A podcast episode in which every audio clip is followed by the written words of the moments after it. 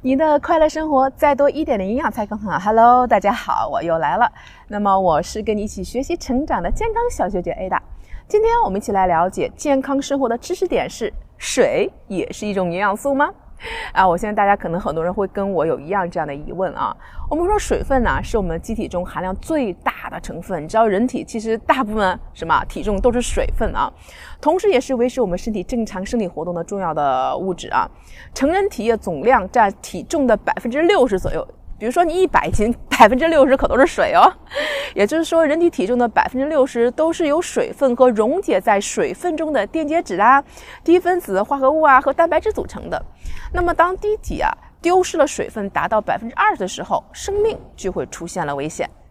那么，对于水算不算营养素这个问题啊，曾经有学者提出看法，他们说这个水啊，水中仅含有极微量的这个矿物质。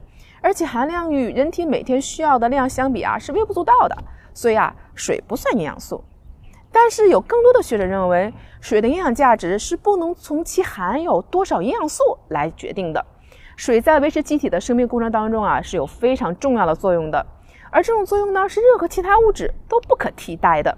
所以，水啊，就目前被列为人体必需的七大营养素之一。我们说，人体中的体液啊，广泛的分布在细胞内外，构成我们机体的这个内环境。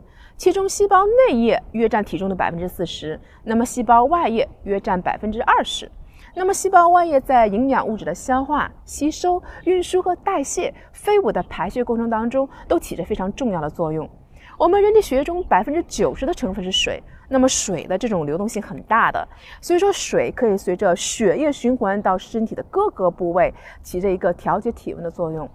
那么水在我们的体内还起着很良好的润滑作用，比如说关节腔内的一些浆液呀和清洁的作用，比如说我们的眼泪啊，其实有一个清洁作用。那么正常人每天需要两千五百到四千毫升水的供应量。那么主要来源当然是每天我们引入的水分呀，食物食物中所含有的水分呀，以及在机体代谢过程当中氧化产生的内生水。